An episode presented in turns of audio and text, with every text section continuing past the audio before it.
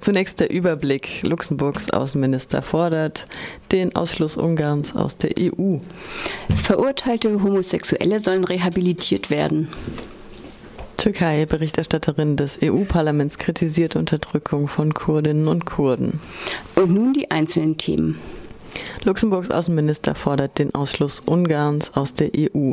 Der luxemburgische Außenminister Jean Asselborn hat in einem Interview mit der Zeitung Die Welt die Suspendierung der EU-Mitgliedschaft Ungarns bzw. den völligen Ausschluss des Landes gefordert.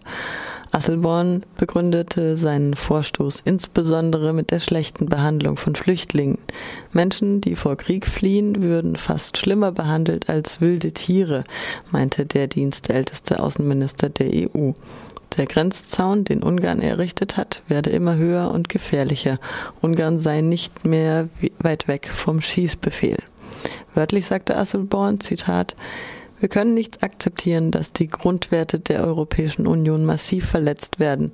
Wer wie Ungarn Zäune gegen Flüchtlinge baut oder wer die Pressefreiheit und Unabhängigkeit der Justiz verletzt, der sollte vorübergehend oder notfalls für immer aus der EU ausgeschlossen werden. Zitat Ende.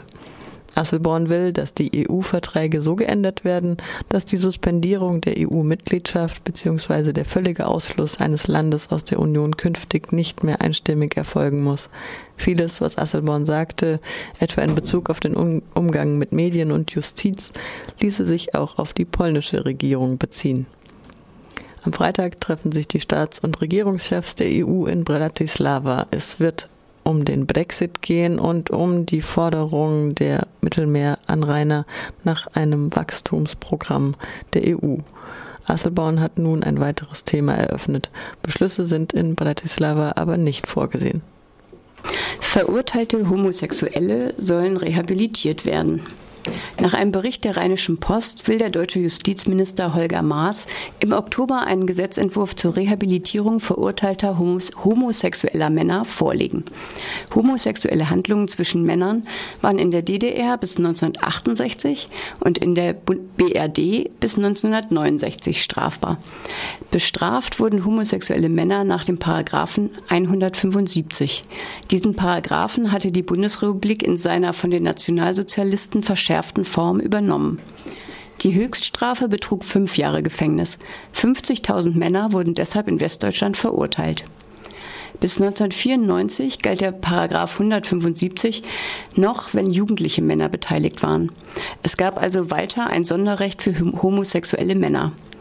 Im Jahr 2002 re rehabilitierte der Bundestag die von den Nationalsozialisten verurteilten Männer. Das soll nun für die Nachkriegszeit auch nachgeholt werden.